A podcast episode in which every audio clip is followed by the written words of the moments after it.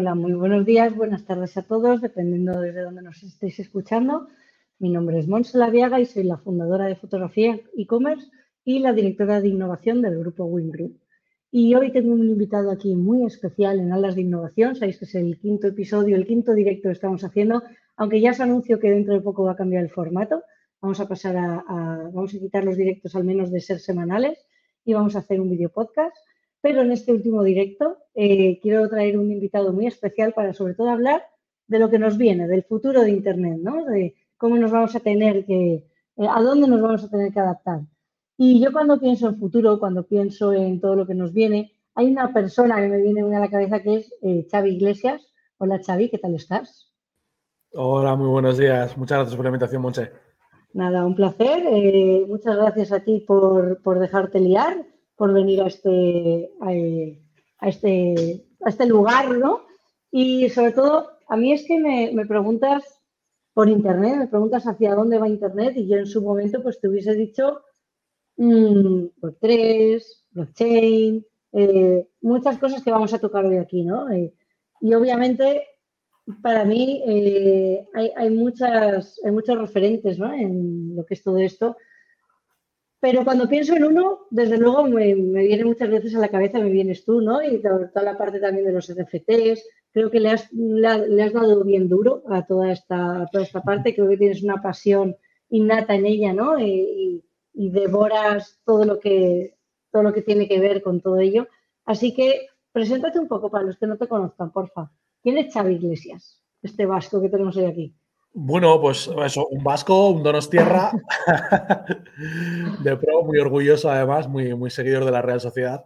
Y, y, un culo inquieto, que diría mi madre. Una persona extremadamente curiosa y, y que, me, mm, que, se mueve por eso, por curiosidad. No, no hay más motivación, o sea, no, no, me llaman otras cosas. Entonces es como, me llama el aprender cosas, el curiosear, el trastear, el hacer cosas. Entonces es un poco el, la gasolina con que mueve el motor, ¿no? Y, bueno, pues una rara avis también. Supongo que, no es tan rara avis porque luego vas hablando con un montón de personas y nos dedicamos a, estos sectores digitales, pues un montón de, formaciones o de gente que hemos recibido formaciones diferentes. En mi caso, pues bueno, un biólogo, un científico marino que, que acaba, que acaba pasando al mundo del emprendimiento y gracias a pues a esas skills matemático-estadísticas que recibimos en, las formaciones científicas, pues acaba en lo digital, donde todo se mueve por datos.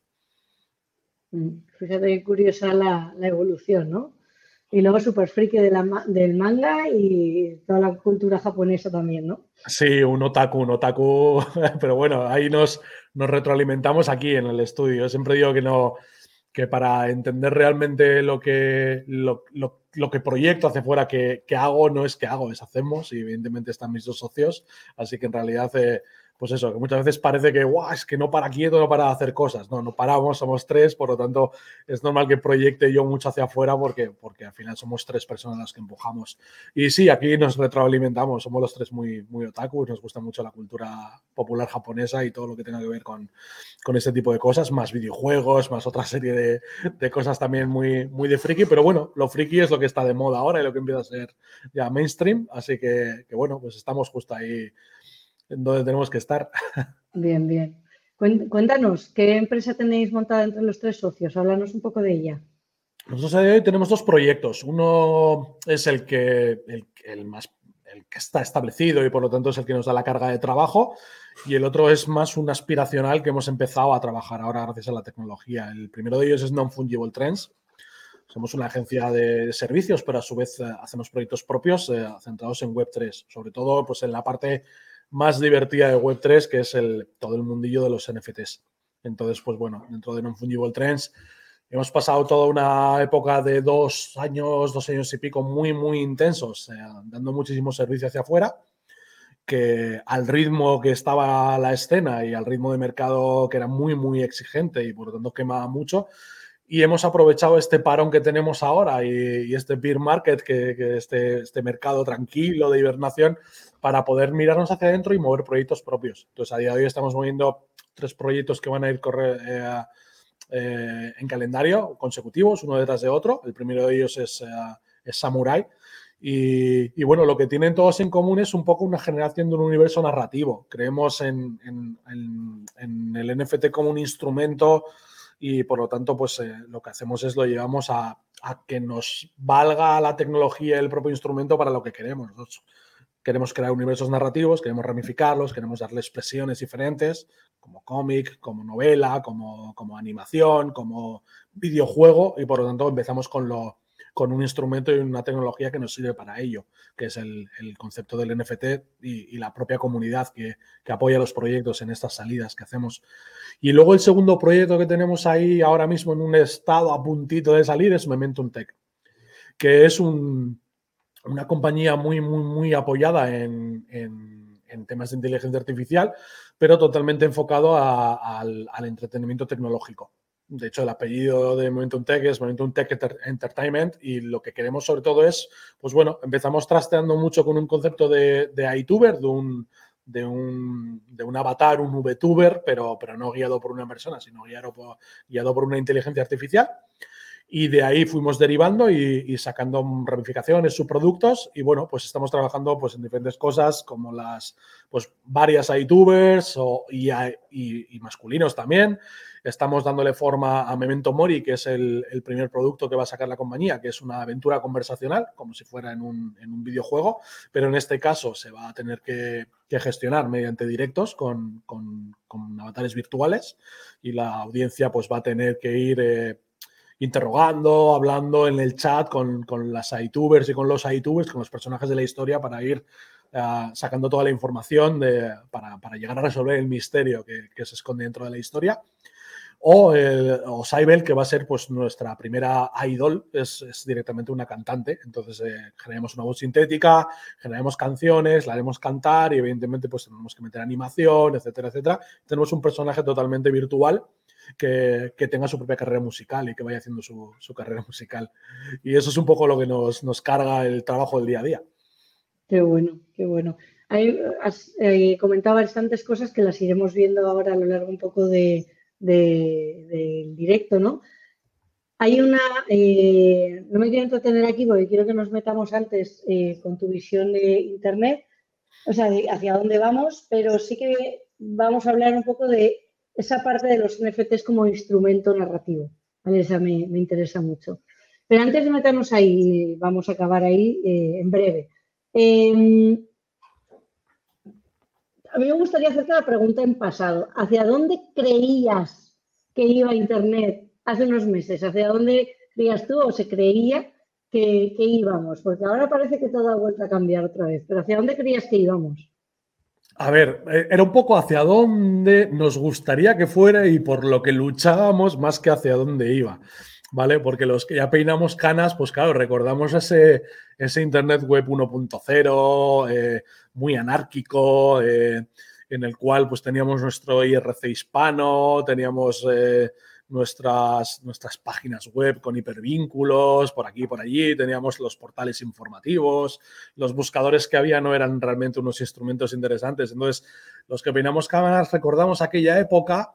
Eh, luego hemos pasado, evidentemente, una época mucho más, eh, más mainstream, con, con, todo el 2.0, ya las, los, los, blogs, las redes sociales, y vimos ahí una centralización muy fuerte, es decir, nos, nos urbanizaron entre cuatro grandes compañías todo Internet.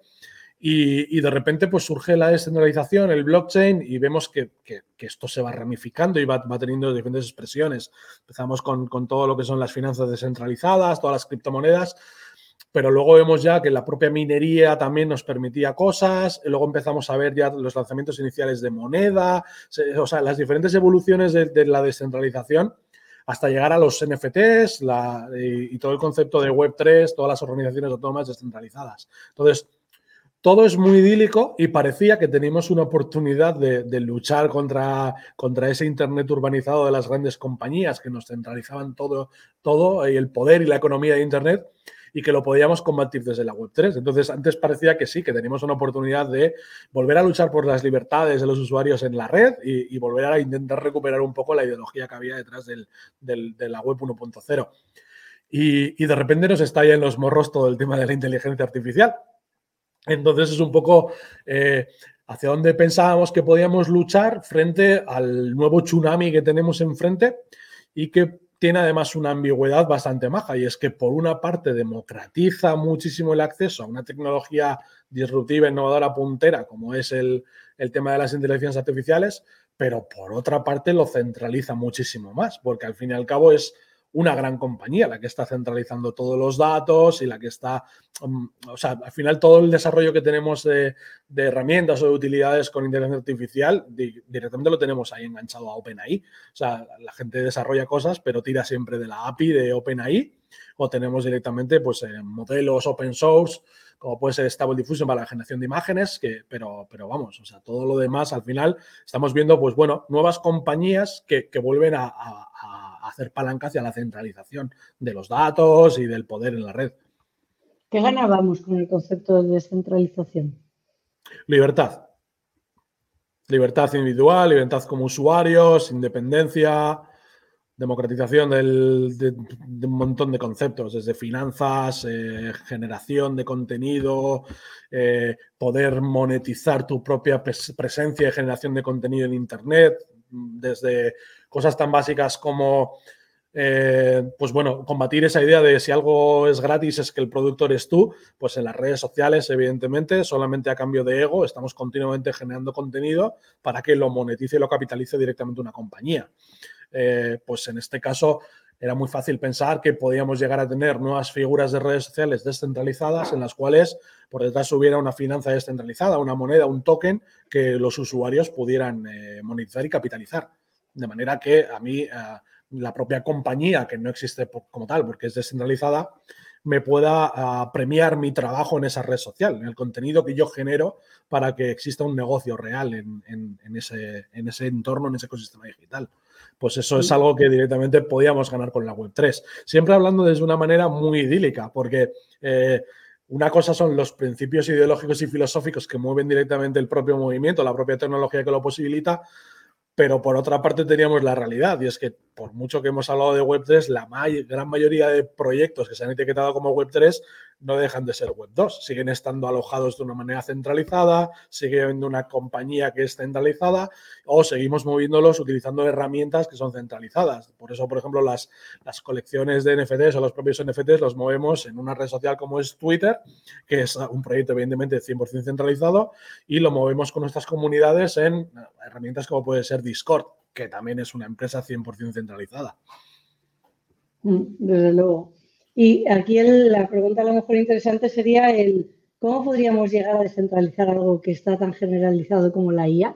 Al final, por ejemplo, como, o sea, ¿cómo podríamos llegar a, usando las tecnologías, pues eso, que tenemos a día de hoy, ¿no? Sin que OpenAI sea el centro de nuestras operaciones, ¿no? Ya sea para texto, para imágenes o para lo que sabe Dios que va a salir.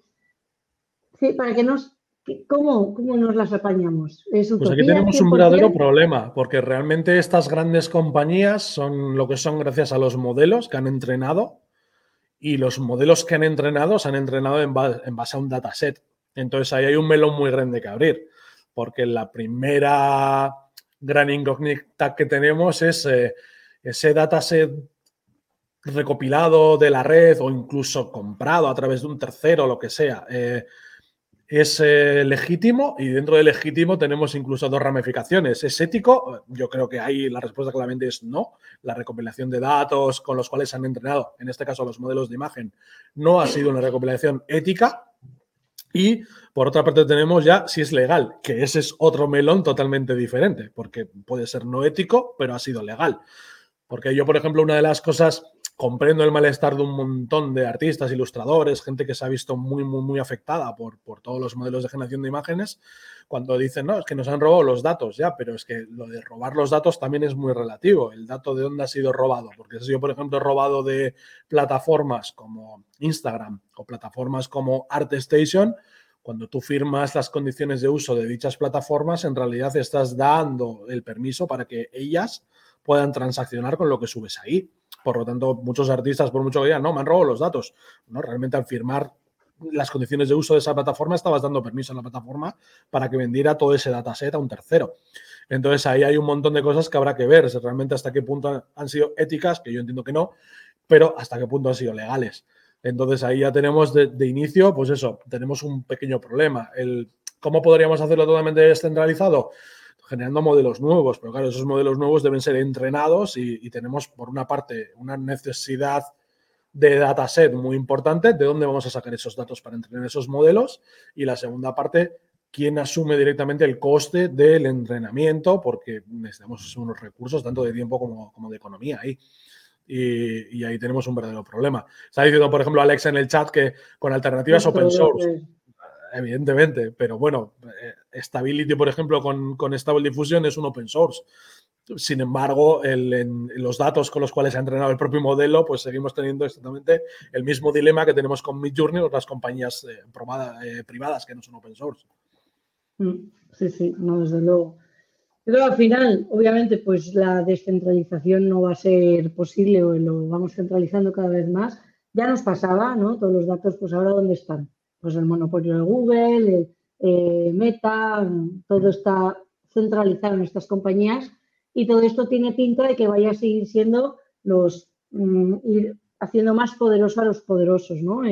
esos tres, cinco players eh, que están ahí, eh, que tienen todos los datos, pues... Mm, va a ser difícil quitarles el, podio, ¿no? Y quizás a mí a veces me preocupa el cómo esto puede llegar a distanciar, ¿no? Los países en desarrollo versus los no desarrollados, cómo unos siguen ganando y los otros no. Yo creo que hay un gran reto humanitario, burocrático, político y socio de todo que tenemos que ir estableciendo las bases e ir regulando mucho para que todo esto no, sea un, un disparate, ¿no? Sí, luego, por ejemplo, en el chat está comentando Carlos el caso de China, que, genera a día de hoy más datos que, Estados Unidos y Europa juntos. Claro, es que, es que encima luego tenemos ese tipo de, agentes en el, en, el propio, en el propio mercado de data o en la generación de data, pues, pues, pues, con ecosistemas digitales totalmente diferenciados. China es un ecosistema digital que no tiene absolutamente nada que ver con el ecosistema digital que conocemos en Occidente. Eh, y no podemos hacer equiparaciones, no podemos decir, no, Baidu es el equivalente a Google, no, no tiene nada que ver. O sea, sí que una parte de Baidu evidentemente parece un buscador central, pilar de que mueve el tráfico orgánico dentro del, del ecosistema digital chino, pero luego tiene un montón de funcionalidades y cosas eh, y utilidades, etcétera, totalmente diferentes a Google. Entonces no tiene nada que ver. tampoco podemos hacer la comparación de Line es exactamente igual que WhatsApp. No, tiene otra serie de cosas. Entonces es como, son ecosistemas digitales que no tienen nada que ver con, lo que nosotros entendemos ese accidente con nuestro ecosistema digital propio. Y, ahí hay que ver también, pues eso, eh, esas luchas o, como dices, países emergentes que incluso son, son primeras potencias. Eh, y tenemos a India a punto de pasar a nivel demográfico también a China en cuanto a, la cantidad de población. Entonces, habrá que ver realmente hacia dónde se mueve.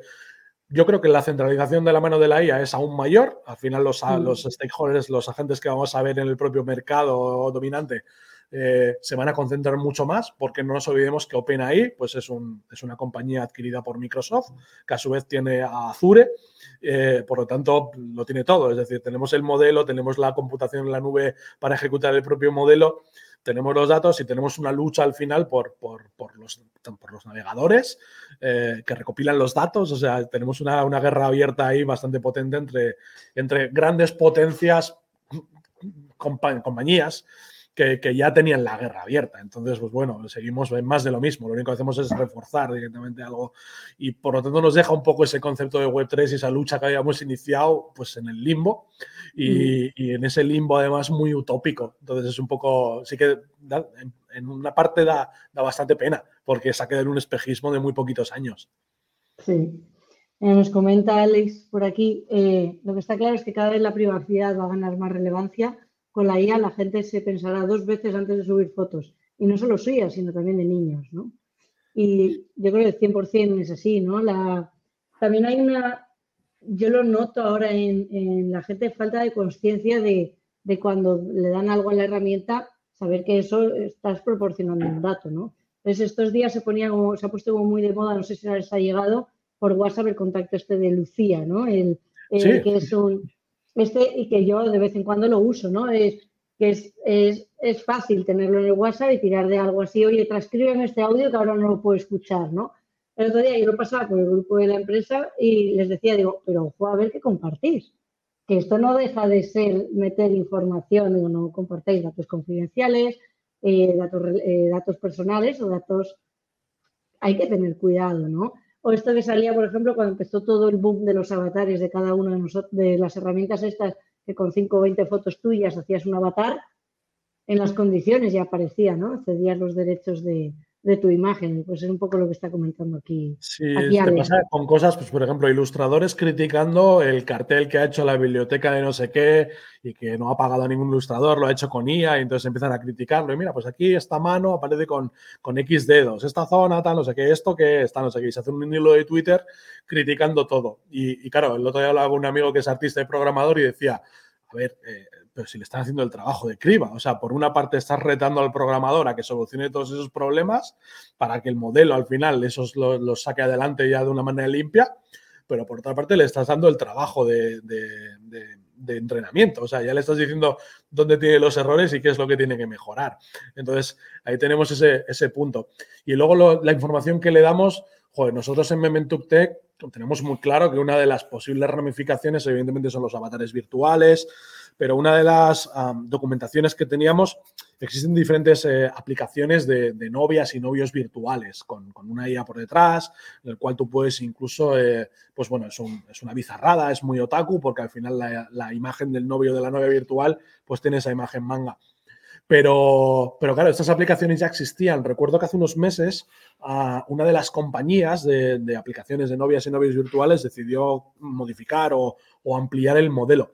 El caso es que la gente que utilizaba esta aplicación empezó a ver que, las respuestas, etcétera, la forma de comunicarse o, de, esa relación que tenía con su novia o novio virtual había, había cambiado y se montó un jaleo tremendo en Reddit porque la gente empezó a postear que es que me la han cambiado, esta no es mi novia, etcétera, etcétera. Entonces, ante esa documentación tú puedes pensar, joder, qué cosa más bizarra, qué cosa más rara, pero por otra parte, eh, nosotros lo veíamos como, cuidado, o sea, una aplicación en la cual el tipo de comunicación de tú a tú con la IA eh, es como si hablaras con otra persona, por lo tanto dejas de tener esos, esos límites, tú te comunicas de manera totalmente abierta y claro, no es una aplicación de mensajería al uso, es una aplicación que pertenece a una compañía que la está gestionando de esta manera.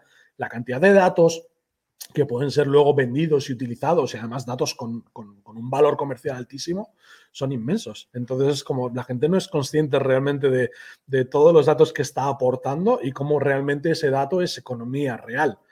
O sea, son mm. recursos que las propias compañías están explotando, están monetizando y están capitalizando. Esto me recuerda mucho a la peli de, ¿cómo era? GER.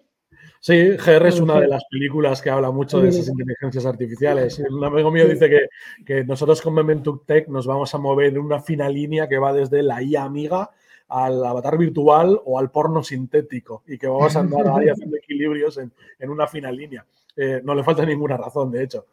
Sí, igualmente a mí me gusta o sea, me, gustaría enfocar esto un poco de cómo lo pueden llegar a usar las marcas, ¿no? Quiero decir, al final aquí hay todo un tema de, psicología, de cómo somos los humanos, ¿no? De cómo conectamos con las personas o cómo nos hacemos vínculos con cosas o conceptos y cómo eso lo pueden llegar a, explotar las marcas. Y ya habíamos visto algunas cosas, ¿no? Que eh, que aquí quizás lo podamos unir un poco con la parte de, los NFTs que comentábamos al principio, de cómo se usan, cómo lo pueden llegar a usar las marcas, todo ese, instrumento narrativo, ¿no? Para contar una historia, para conectar con un usuario, para conectar con una audiencia, ya sea a través de eh, avatares, a través de, luego sí que nos meteremos en este concepto y nos comentas de los iTubers, pero sí que me gustaría entrar un poco dentro de, de este mundo NFTero eh, ya sea cómo lo hacían, bueno, que nos cuentes un poco, que, cómo lo habéis que lo han usado otras marcas, cómo, cómo usan toda esta psicología de, que, comentábamos, ¿no? Sí, a ver, los NFTs en realidad a nivel tecnológico sin entrar en grandes, grandes eh, complejidades, pues eh, vamos a llevarnoslo más al lado comercial o al lado marquetero. Tiene una cosa muy interesante y es que a mí me gusta explicarlo como que el NFT pues no deja de ser el producto mínimo viable de una marca, siendo esta marca el, mismo concepto que, el Lean Startup. Entonces, Con, el NFT tú enseñas un poco la patita, es tu producto mínimo viable y evidentemente presentas un roadmap. Esto no en el arte 1.1, sino ya en proyectos que tienen evidentemente su, su, roadmap y van a tener desarrollo. Entonces, al presentar el NFT como producto mínimo viable, lo que estás haciendo es financiar ese roadmap. Tú estás la tienes bien medido y dices, no, yo creo que si lo vendemos, vamos a tener esta serie de ingresos, vamos a poder desarrollar estas futuras etapas. Y a partir de ahí creo que son, pues, bueno, un concepto interesante. Luego, por ejemplo, a nivel de marketing y de cara a las marcas, a mí me gusta mucho cuando me toca explicarlo en universidad y demás, cuando me toca dar los, los módulos que doy de, de, negocio digital o de ecosistema digital en, en, diferentes grados en los que participo en la uni, pues a mí me gusta mucho explicarlo con que históricamente hemos construido las marcas un poco con un, con un modelo top to bottom, es decir, trabajamos directamente un benchmarking fuerte, eh, sabemos a qué mercado vamos, eh, definimos muy bien la marca, pero lo hacemos todo un poco a ciegas y cuando hemos trabajado ya bastante la sacamos directamente a mercado y nuestros propios consumidores son los que nos ayudan luego a ir pues evolucionando un poco o ir retocando esa, propuesta de marca que les hacemos. En el caso de la Web3 con los NFTs, lo que hacemos es justo lo contrario, es decir, hacemos un botón to top, es decir, yo saco un producto mínimo viable que es el NFT, yo presento esto a la comunidad y en el momento que la propia comunidad lo, lo, lo, lo mintea y luego lo holdea porque se lo queda, etcétera, ya tengo directamente el último estadio que me interesa, ya tengo a mis prosumers, ya, ya tengo directamente a mis consumidores promotores. Ellos son los primeros que quieren que esa inversión o esa apuesta que han hecho con el propio NFT de un, de un proyecto vaya avanzando, porque a medida que se desarrolle el proyecto, vaya cogiendo antigüedad, vaya cogiendo mayores ramificaciones, ellos como holders, del, de, como poseedores de esa, de esa primera colección de NFTs, pues, pues van, ellos también captando valor. Luego, evidentemente, hay instrumentos secundarios, pues mezclar NFT con finanza descentralizada para darles una serie de beneficios económicos, pero sin meternos en ese tipo de proyectos complejos, proyectos sencillitos a nivel de concepto como los que estamos moviendo nosotros, lo que estamos promoviendo ahora o, lo que intentamos promocionar es mira, yo he creado esta historia, he creado esta colección de NFTs con estas artes que está relacionada con la historia y hemos hecho este roadmap en el cual queremos avanzar y queremos construir este universo narrativo. Para eso necesitamos el apoyo y la financiación de esta primera colección que sacamos. Ahí es donde la comunidad pues, te va haciendo caso, se acerca, tú les das espacios de trabajo conjunto o de puesta en común. Evidentemente los servidores de Discord sirven para eso, los grupos de Telegram que son los que se suelen utilizar habitualmente. Y entonces, pues bueno, la gente se va involucrando. Ahí puedes hacer desde concursos literarios para que automáticamente participen, se sientan ellos parte del proyecto, participen en el lore, en el universo narrativo y vas ampliando. Tienes en cuenta la comunidad desde inicio, incluso desde antes de lanzarles el producto mínimo viable, les tienes ya en cuenta. Y eso es algo que desde el punto de vista del marketing pues, eh, de las y del branding es bastante, bastante potente y bastante disruptor. ¿Qué, ¿Qué marcas te vienen a la cabeza cuando pensamos en NFTs? A ver, la primera grande que hizo una apuesta fuerte fue Nike, porque cogió al estudio Artifact y hizo la segunda compra de una compañía que hacía a nivel histórico. La primera compra que hace Nike a nivel histórico es Air Jordan, que siendo al final pues un, un spin-off propio, etcétera, pues acaba comprando la compañía y la segunda compañía que compra Nike es, es, Artifact. Entonces hace un movimiento muy fuerte directamente hacia, hacia mundo web 3 NFT, sabía lo que hacía. Y me viene, por ejemplo, a la cabeza también pues, movimientos interesantes como el de Adidas con, con, con los Bored Apes, siendo Boris propiedad ya de, de Yuga Labs y, y, siendo al final una gente muy importante dentro de la escena NFTera, pues han hecho una colaboración que esta misma, ayer mismo estaba ya en su, en su segunda o tercera etapa. Es decir, ya van, ramificando, van haciendo actividades, etcétera, etcétera. Y los usuarios que, que, tenían al final NFTs o que pudieron comprar NFTs de la colaboración entre Adidas y, y Bourey, pues ha tenido al final pues, eh, desarrollos de, de, la propia marca hacia la escena, pues con todo, con la propia imagen visual, estética, eh, lore, o sea, mensajes, etcétera, narrativa específica de la propia escena. Entonces ha sido como, pues bueno, entrar con fuerza en la escena nefetera.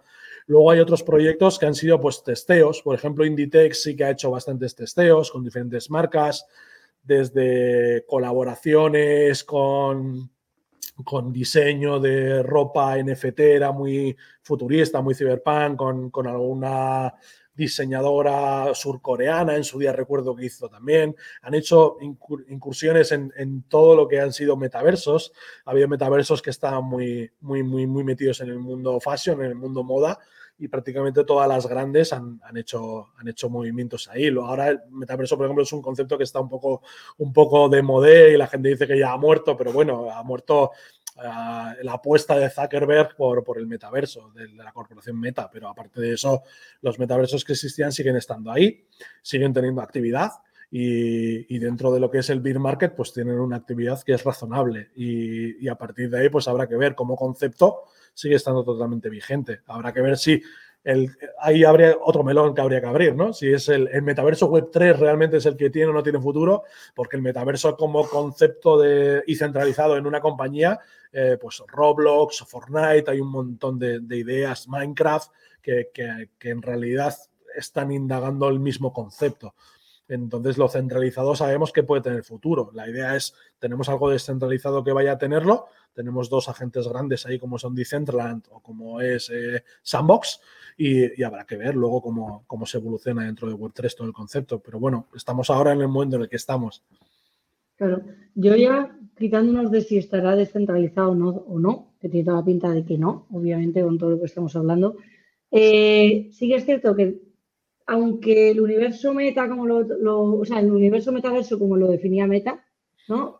Claramente eso no, no, no, va hacia allí. Sin embargo, sí que hay todo un submundo, podríamos decir, ¿no? Virtual, que mueve masas y millones de gente, que es innegable. Los eSports se ve un mogollón, ¿no? Eh, eh, mismamente. Y mueve una cantidad de, pasta ingente. Por lo que yo creo que el metaverso en sí mismo, tiene cabida. Y el, que haya apuestas de, de, crear ya sea NFTs o, o, mundos o tiene para las marcas tiene sentido porque realmente hay gente. Eh, toda la parte de, también de diseño de ropa para esos avatares. O sea, hay, hay, mucho dinero que se puede llegar a mover en, a nivel negocio dentro de, de, esos mundos digitales, ¿no? Yo no sé cuántos años me ponía en el WoW que me había tirado yo pasándome eh, pasándome WoW y cuánto dinero me he dejado yo en, en, ese juego, ¿no? Pero yo soy de WoW, pero es que ahí, mm, tú lo has mencionado, Fortnite, están, siguen los niños ahí, ¿no? Y, llevan muchísimos años y así hay muchos más, muchos más casos. Cómo pueden aprovechar todo eso las marcas es, es muy, eh, es muy cercano en realidad. Y yo creo que la IA todo eso lo acerca todavía más, ¿no? El poder crear esos mundos de forma un pelín más rápida, más eficiente. Sí, es un poco el, el, el, tema de inteligencia artificial, te digo, tienen esa ambigüedad, ¿no? Por una parte democratiza el acceso a una tecnología muy, muy, muy potente y por lo tanto un usuario a nada que meta no muchas horas, tiene de repente a, a, a su mano un montón de recursos para, para, crear mundos, que básicamente es lo que hacemos nosotros aquí, creamos universos narrativos. Y, pero claro, lo, lo, podemos hacer gracias a la tecnología, porque hace unos años, evidentemente, pues tus recursos de tiempo y dinero y de, y de skills dan para lo que dan. Entonces tú sabes que no te puedes meter ahí, pero de repente te llegan este tipo de tecnologías, empiezas a trastear y dices, ostras, es que yo ahí puedo avanzar a una rapidez exponencial y por lo tanto me puedo meter ahí. O, pues ayer, por ejemplo, un debate que tuvimos aquí en el estudio fue de, pues, he preguntado, me apetece meterme a aprender un poco de animación 2D, porque tal, porque creo que nos puede ayudar, no sé qué. Ya tuvimos un debate entre los tres socios, pero merece la pena entrar ahí tal, no sé qué. Hombre, no entrar a nivel de, de, de me voy a convertir de repente ahora en un especialista en animación 2D, pero por lo menos sí entrará, mira, estas son más o menos las herramientas que utilizan, este es un poco entender el concepto de, qué es la animación, esto va por aquí, y estas son las herramientas de IA que están avanzando hacia allí también. Por lo tanto, nos permite también empezar a trabajar y hacer cosas que, hace pues poco prácticamente era, imposible que nos propusiéramos el reto directamente. Igual que en el caso de Momentum Tech, pues eh, a nadie se le hubiera pasado por la cabeza, bueno, voy a coger una IA y, y vamos a meterle directamente un concepto de, de, avatar, pero mira, es que encima vamos a hacerlo automático, que lea el chat en directo, que responda, eh, que consuma el mínimo de recursos. Claro, luego ves todo eso y dices, y esto lo hemos hecho durante cuatro mañanas eh, sin tener un perfil técnico, sin tener un programador todo asistido gracias a, a, a, la inteligencia artificial que nos ha posibilitado hacerlo. Entonces, claro, es ahí donde dices, es que es un salto brutal respecto al anterior. Mm. Cuéntanos un poco sobre un poco más sobre estos YouTubers, ¿no? Sobre estos avatares que estáis creando, qué finalidad tienen, eh, qué, queréis hacer con ello. Sí, ah, bueno, nosotros el concepto básicamente es eh, lo mismo que tenemos streamers persona, como pueden ser Ibai, Auronplay, todos los que conocemos pues eh, dentro de los nichos de, streaming hay uno en concreto que es el de los VTubers, que es gente que al final genera un personaje virtual y con la webcam tiene, tiene un rig, es decir, tiene interpretado sus movimientos y por lo tanto no dan la cara en sus directos, sino que los da su personaje virtual.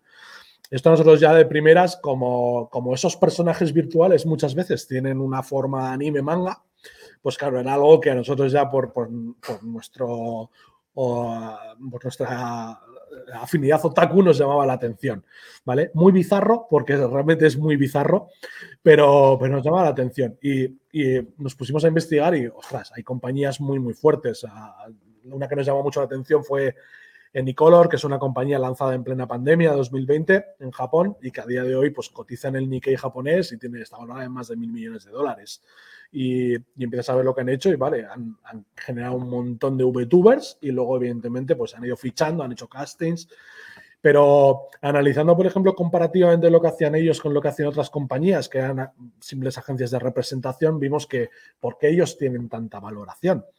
Y fue cuando nos dimos cuenta que, ah, mira, es que son propietarios de los personajes. Y es ahí donde estaba el quid de la cuestión. Es decir, ellos tienen evidentemente a streamers, que son los que mueven a los personajes, pero claro, esos personajes a su vez tienen una voz modificada. Entonces, si tú eres dueño de todos los derechos de propiedad intelectual del personaje, luego es cuando puedes empezar a jugar. Y si tienes que presentar uno nuevo, pues lo puedes meter dentro del lore, del universo narrativo de X streamers tuyos que pueden hacer trasvase de comunidades. Si quieres ramificar y sacar un manga, una serie animada, lo que quieras, tienes los derechos de propiedad intelectual de esos, pues, esos avatares y por lo tanto puedes ir haciendo allí. Y eso fue lo primero que nos llamó mucho la atención. De repente, pues te encuentras con la tecnología que te posibilita hacerlo con inteligencia artificial, sin tener ninguna necesidad de tener directamente a una persona, ni tener que hacer casting de actores, ni nada. Entonces, esa fue la primera bombilla que se nos encendió. Y, empezamos a jugar por ahí. Eh, ¿Qué pasa? Que evidentemente, pues por afinidad, los japoneses fueron los primeros que fueron desarrollando a youtubers, pero claro, siguiendo el modelo de los VTubers. Entonces nos encontramos ya, pues cuando llegamos nosotros, me parece que había siete canales de, YouTube, porque en Japón se utilizan mucho más YouTube que Twitch, eh, de youtubers que habían empezado a trabajar y estaban ya haciendo movimientos, estaban con emisiones continuas, incluso haciendo variaciones de, mira, pues para le voy a modificar la voz para que susurre y por lo tanto es un directo en ASMR, pero con una IA. ¿Vale? Y entonces empezamos a ver esto y dijimos, joder, yo realmente no me apetece plagiar eso en castellano, aunque el primero, la primera idea fue esa. No somos, si tenemos que medir las ideas en cafés, pues era una idea de un café y no, pues hay que tomarse más cafés para ir dándole otra forma.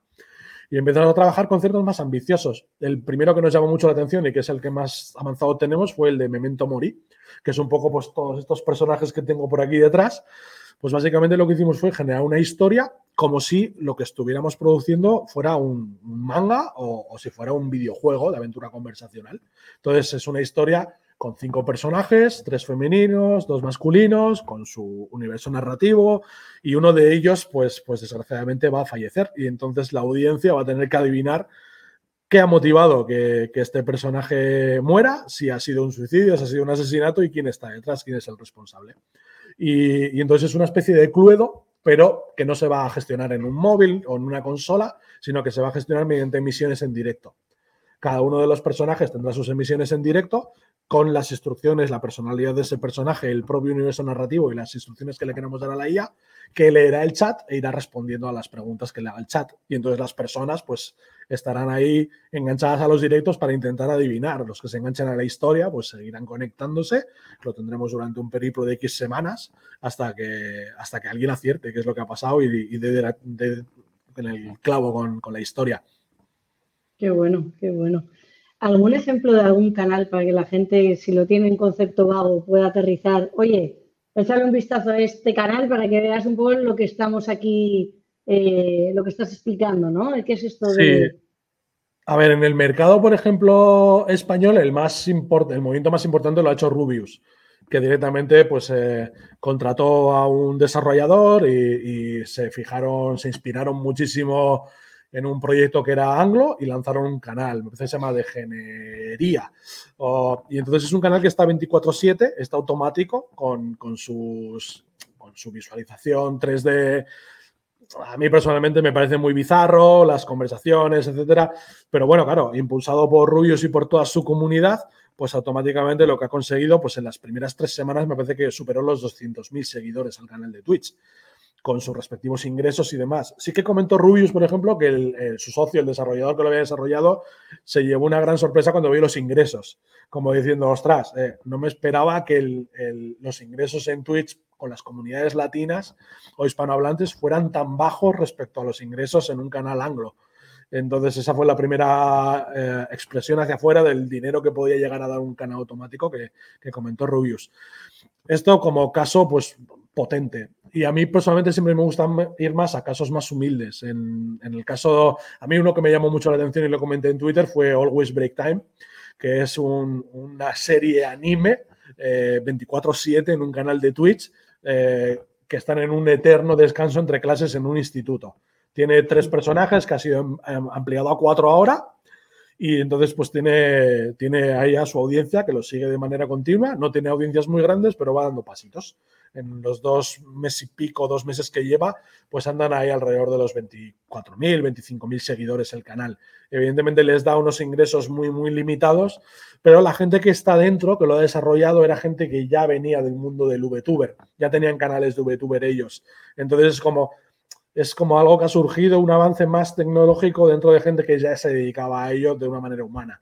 Y esa es una parte interesante. Y luego, pues bueno, van introduciendo cosas interesantes. Puedes gastar los puntos de Twitch para lanzarles cosas a los personajes.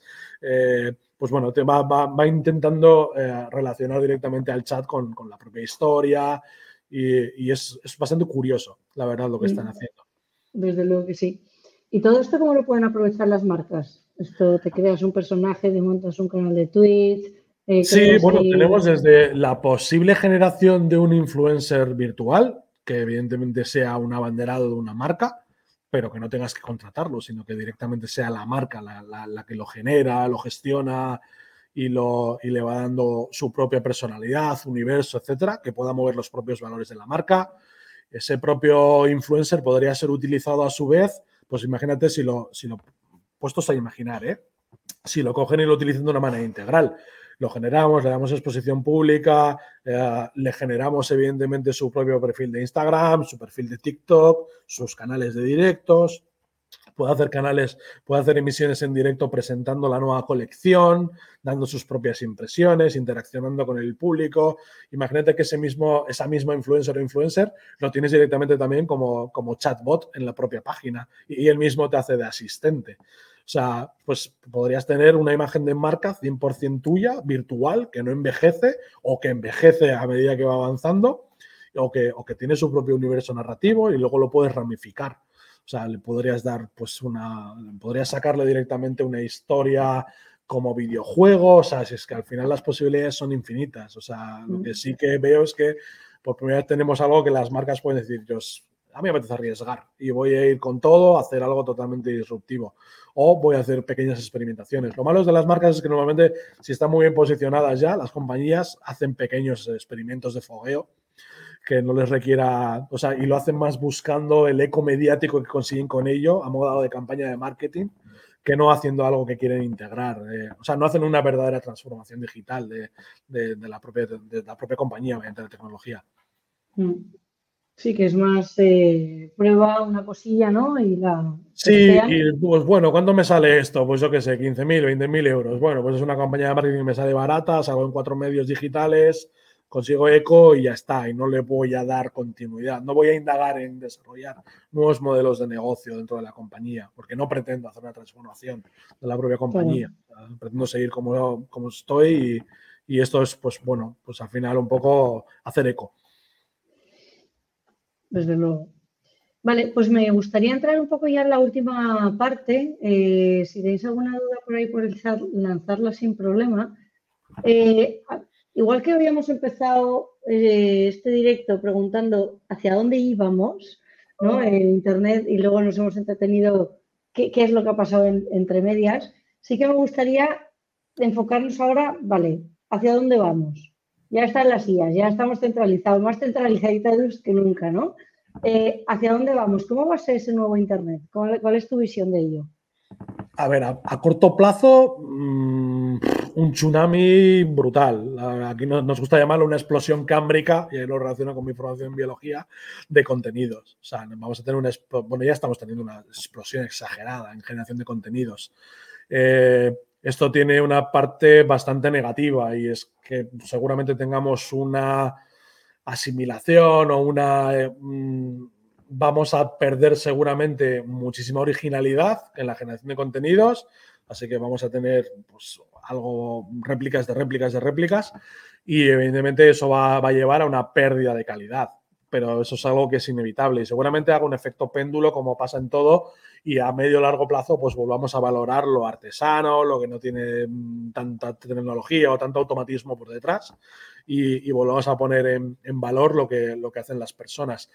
Y por otra parte, pues tenemos un montón de riesgos. Eh, seguramente nos enfrentemos a una fake era muy, muy, muy bestia, en la cual no sepamos distinguir qué es real, qué de, de qué no lo es. Bueno, ya los que estamos muy metidos en el mundo de la IA ya empezamos a tener un montón de cosas de ves una imagen y lo primero que haces instintivamente es mirar el número de dedos que te encuentres en esa fotografía o mirar si algo te, no, te cuadra para ver si realmente tenemos ahí algo, algo que, que, nos indique que es, que es fake. Pero claro, esto en cuanto lo desarrollemos ya con vídeos, etcétera, pues ya no vamos a saber distinguir lo que es real de lo que es eh, artificial. Y ahí pues tenemos un montón de riesgos, tanto a nivel mediático, que, evidentemente luego, ya te digo, al ser pendular a medio o largo plazo, pues buscaremos verificadores de la información. Evidentemente, pues tendremos que buscar medios de comunicación que demuestren que lo vienen haciendo muy bien, que demuestren que son fidedignos, que comprueban muy bien sus, sus fuentes y por lo tanto las personas nos podemos fiar de ellos pero así grosso modo lo que nos encontremos en redes sociales, pues vamos a tener que dudar seguramente de ello y seguramente pues hay muchísimas patinadas de medios que no hacen bien su trabajo, no contrastan fuentes, etcétera, y, por la rapidez de, querer lanzar algo se coman un montón de fakes y ahí tengan que estar corrigiendo. Pero por otra parte, pues eso, vamos a tener una explosión muy bestia en la generación de contenidos y una transformación muy, muy, muy exagerada en un montón de nichos de mercado y sectores. Eh, los que consumimos mucho contenido, pues bueno, a mí personalmente el hecho de que una película animada anime no cueste ya 75 millones de dólares, sino que vaya a costar muchísimo menos y las tasas de, de, productividad aceleren mucho los tiempos y podamos ver producto nuevo cada muy poco tiempo, pues como consumidor me puede llegar a alegrar. Lo que hay detrás, que son un montón de despidos de personas que se ganan la vida con ello, pues evidentemente no te alegra. Pero bueno, ahí entraríamos en otros melones muy bestias que se pueden llegar a abrir, como la renta universal, eh, esas sociedades del futuro, o realmente quién aporta valor en su trabajo, quién no lo aporta. No sé, es que hay demasiadas aristas como para, para enfocarlo en un, en un, debate de una hora o, o, en una visión así de futuro inmediata. Lo que sí, por ejemplo, eh, ya se hablaba ¿no? de, cómo puede cambiar incluso nuestra forma de interactuar con Internet. Nosotros ahora mismo, a día de hoy, entramos, normalmente vas a un buscador en Google, buscas, encuentras, mm, miras los resultados y navegas con eso, ¿no? O sea, esa es nuestra forma de navegar desde hace bastantes años. Ahora se hablaba, ¿no? Con todo el tema de Vinchat y demás, esa búsqueda y a lo mejor cambie, eh, ya pase a ser una cosa más conversacional. claro. Sí, a nivel, a nivel del paradigma del Internet tal y como lo conocemos, eso sí que es verdad que va a cambiar totalmente, porque ¿qué necesidad tenemos de tener un buscador central ya? No tenemos, realmente el ser humano en su día a día, pues vamos a buscar lo que sea más fácil para nosotros y por lo tanto nos vamos a comportar de una manera vaga. Por lo tanto, ¿para qué voy a perder yo el tiempo buscando algo, mirando varias páginas web hasta encontrar el resultado, cuando lo tengo a golpe de voz? Es decir, un asistente como hemos tenido a Siri, Alexa o los diferentes o los de Google. Eh, si estos realmente ya tienen una IA integrada que permite conectarse a Internet, buscar la información y darme la información, lo normal es que una persona tire por lo rápido, se fíe de lo que le diga y automáticamente no, no pierde el tiempo navegando en la red. Entonces, cambiando ese paradigma, ¿qué pasa también con las páginas web? No tiene tampoco mucho sentido, ¿no? Perder el tiempo en que una compañía tenga una página web porque realmente qué información va a aportar. O sea, la información, la mayoría de las personas la consultaremos de viva voz y nos la responderán de viva voz y ahí me quedaré con los datos. y no tengo por qué perder el tiempo mirando una pantalla. Entonces, igual ese paradigma de Internet futuro o inmediato, pues no tiene esas figuras que entendemos como son el buscador y la, página web como estructura, lo cual es pues un cambio bastante disruptivo respecto a web 1.0, web 2.0 o incluso este concepto de web 3.0, pues igual es que el nuevo Internet no es web directamente. Mm. Hay una parte toda de peso visual, ¿no? El chat visual que estamos viendo que todavía no, se puede usar en, GPT-4, pero hablaba, ¿no? De cómo puedes llegar a analizar una, imagen a través de ella. Todos estos días salía también el tema de SAM, ¿no? El segment, segment anything, no me acuerdo qué era la tercera eh, palabra, pero que viene a ser que tú le das una imagen y te puede detectar todos los elementos, identificar, identificar, segmentar todos los elementos que hay en una imagen y, describirlos, ¿no? De forma que también eso se, yo creo que de cara a, interactuar con Internet también puede eh, ser bastante disruptivo. Y comentaban ahora por el chat, ¿no? Eh, que la generación brutal de contenidos está haciendo que todo sea igual. Lo que hablabas de la calidad, ¿no? De, las creaciones, del contenido que se está, se está generando, está bajando y que los creadores originales quedan más, tapados, ¿no? Eh, que por eso, no sé, empiezo a escuchar esto cada vez más, ¿no? Que hay una bajada en LinkedIn un poco del alcance que están teniendo las publicaciones. Eh, no sé cuánto de real, no real es, la, pero Yo creo que será real. Si el volumen de contenidos ha aumentado para el mismo tipo, en la misma cantidad de usuarios que lo consumen, es normal que el alcance de cada una de las publicaciones se vea mermado. Claro. Yo sí he notado un crecimiento, ¿no? Un incremento de todas las de newsletters. Eh, al final entiendo que al ser un poco más fácil ese texto asistido, ¿no? Y que nos pueda producir las diferentes herramientas, pues a lo mejor es más fácil, ¿no? Generarlas y tener este contenido. Vamos, que todavía aún así me parece que llevan un montón, un montón de trabajo, ¿no? Y luego, no sé a qué se refiere con eh, JR Casas, con la deuda tecnológica que se viene. Exactamente, no sé si tú sabes aquí aportar un poco más. Sí, bueno, al final estamos, sí que es verdad que, la deuda tecnológica va un poco en la línea de lo que hemos dicho de todos los despidos que se van a mm. que, vamos a generar con, la erupción de tecnologías, etcétera, etcétera. Al final, pues todos los puestos de trabajo no van a ser compensados directamente. Es decir, al final una inteligencia artificial, un robot, lo que sea que, cubre un puesto de trabajo, no paga evidentemente impuestos y, y, no cotiza ni y, eso son personas que al final eh, el, sistema tiene que asimilar, pues es trabajo que no, que no son reales y de alguna manera sí que a nivel social, a nivel burocrático, a nivel fiscal, deberemos sacar instrumentos para, para, para, que no haya un, déficit en, las propias economías.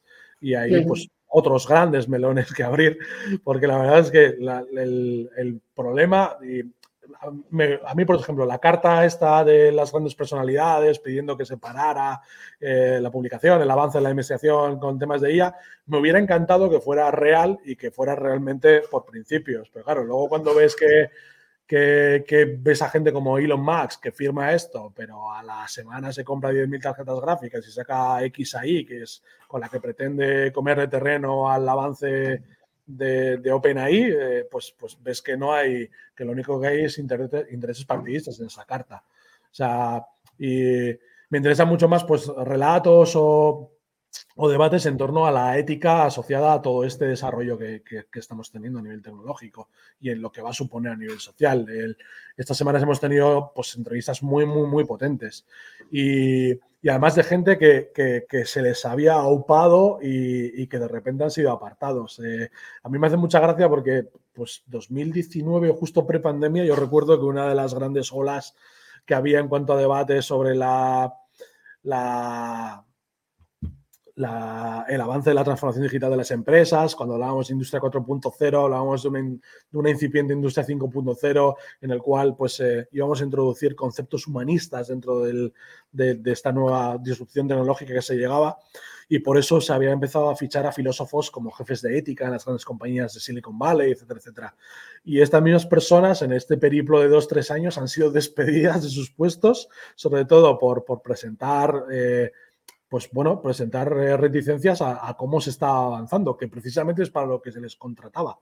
Y entonces, eh, pues gente que decía, no, por esta línea vamos muy mal y estamos gestionando muy mal el avance de la inteligencia artificial dentro de la compañía despedida. o sea, es así, es como, pues, eh, resulta que te hemos contratado para que hagas este trabajo, pero como lo estás haciendo te vamos a despedir porque no nos interesa nada lo que nos tienes que contar, ya que va contra nuestros intereses económicos. Y ahí tenemos el este. Comenta justo J.R. Casas que la deuda tecnológica se refiere al avance, a un avance rápido y que se traduce a la larga en un, en un coste de incorrecciones.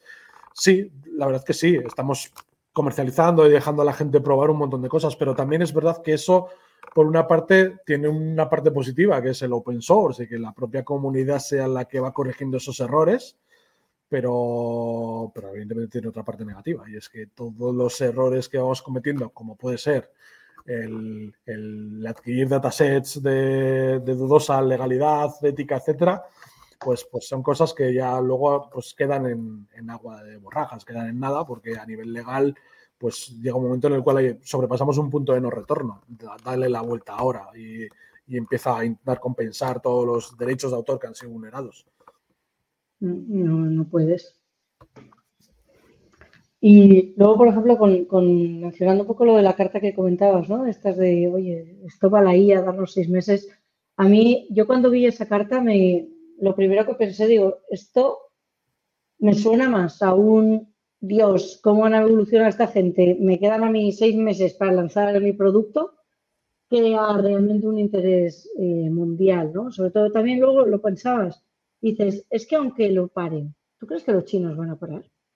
¿Tú crees que, eh, o sea, esto, aunque lo firmen los cuatro que podría interesar, ¿no? Estados Unidos, empresas estadounidenses que los podrían firmar, los chinos no se van a parar ay, no, es que vamos a, pensar aquí, van a correr como quien más no puede, ¿no? Sí, además de entender un poco en qué nivel nos movemos, para, joder, nos movemos en un nivel de generación de imágenes, generación de contenido, procesamiento del lenguaje natural.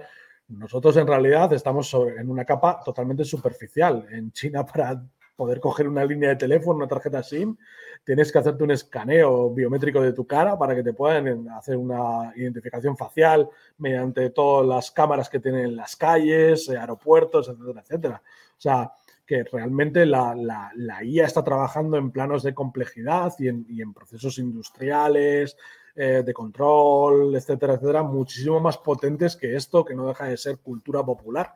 O sea, es que en realidad parece que que estamos aquí destruyendo el mundo, vamos a, generar contenidos y el sector del cine, el de la ilustración, el del cómic, son, son al final eh, cosas muy, muy superficiales para los planos de complejidad en los cuales se está trabajando y lo avanzada que está la tecnología. O sea, esto que estamos viendo, pues bueno, forma parte de un plano de, de consumo consumo de contenidos, etcétera, etcétera. Le damos una importancia tremenda a nosotros porque estamos al final en este plano, pero, pero evidentemente hay tecnologías mucho más potentes y, por no hablar de cómo la IA luego va a ayudar en otros campos, campos de salud, ingeniería, etcétera, etcétera, que ya lo hace y va a seguir avanzando ahí. O sea, tenemos al final modelos que pueden ayudar a reinterpretar, eh, incluso desarrollar eh, biosíntesis de nuevas proteínas. O sea, están trabajando en unos, en unos planos de complejidad muchísimo más potentes que no este gran debate que nos montamos nosotros en el Internet cuando esto no deja de ser un plano de consumo y totalmente superficial a nivel social. Mm, desde luego. Perfecto, Xavi. Pues hoy alguna cosita que se te haya quedado en el tintero que digas, hay un solo de esto. Pues, eh, pues no lo sé, la verdad. hemos hablado de mucho. Sí. no, pues sí, no, eso, que al final, pues que igual abstraernos un poquito de, ser muy, muy víctima o ser muy catastrofistas y también pues acercarnos a la tecnología, primero para experimentarla, segundo para, intentar ser creativos y, divertirnos. Podríamos evidentemente haber enfocado nosotros, vamos a generar pues un asistente virtual para las personas que se sienten solas, que trabaje un psicólogo, nos podríamos incluso meter en campos de salud me parece que sería arriesgado meternos ahí. No, no, dormiría yo muy tranquilo pensando que puedo meter la pata cuando la gente se puede acercar a las cosas de una manera totalmente lúdica o enfocarlo directamente a, ese tipo de campos, que es lo que hemos hecho nosotros, eh, enfocarnos al entretenimiento tecnológico más que otra cosa. Mm, pues es muy razonable, ¿no? Esa capa de, responsabilidad, de no meterse en, cualquier cosa cuando temas de salud o cosas que pueden al final, esto entendemos mucho la IA como parte de asistencia, ¿no? Como parte de un, asistente que nos pueda echar un cable. Y creo que vosotros también lo entendéis así, ¿no? Estos youtubers que los, que es, eh, aunque sea para una parte de entretenimiento, pero en el fondo no deja de ser un asistente, ¿no? Y todo sí, es justo la, la, delgada línea esa que me comentaba Flan, que es que, mira, estáis ahí a medio entre una IA amiga, la asistente virtual, y el porno sintético, porque sí que tocamos campos muy bizarros o de consumo muy bizarros. Entonces ahí es donde nos vamos a tener que mover y tendremos que ir con pies de plomo.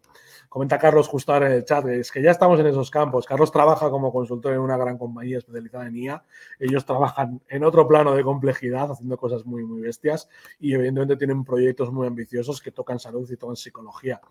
Entonces, eh, sí, hay gente trabajando ahí, pero los que no somos, los que llegamos al final como usuarios que participamos de esa democratización o esa apertura de la tecnología, yo creo que hay campos que, nos deberían ser vetados. Entonces, pues bueno, nos metemos a hacer cosas que son divertidas, que pueden incluso ayudar a solucionar problemas, pues por ejemplo el caso de, Lucía que has comentado antes, con, un asistente en WhatsApp, pero midiendo mucho esos pasitos para no, para no meternos en, berenjenales o en pantanos que no nos interesa entrar y que, nos, y que yo creo que al usuario le darían, o al, emprendedor le, le, iban a dar muchos más problemas que beneficios.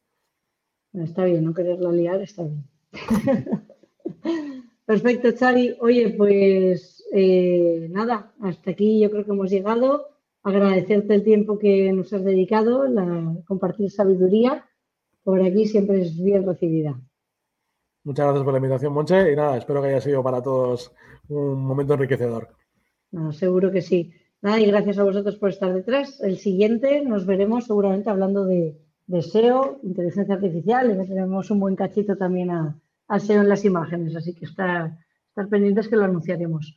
Venga, hasta luego, chao, chao.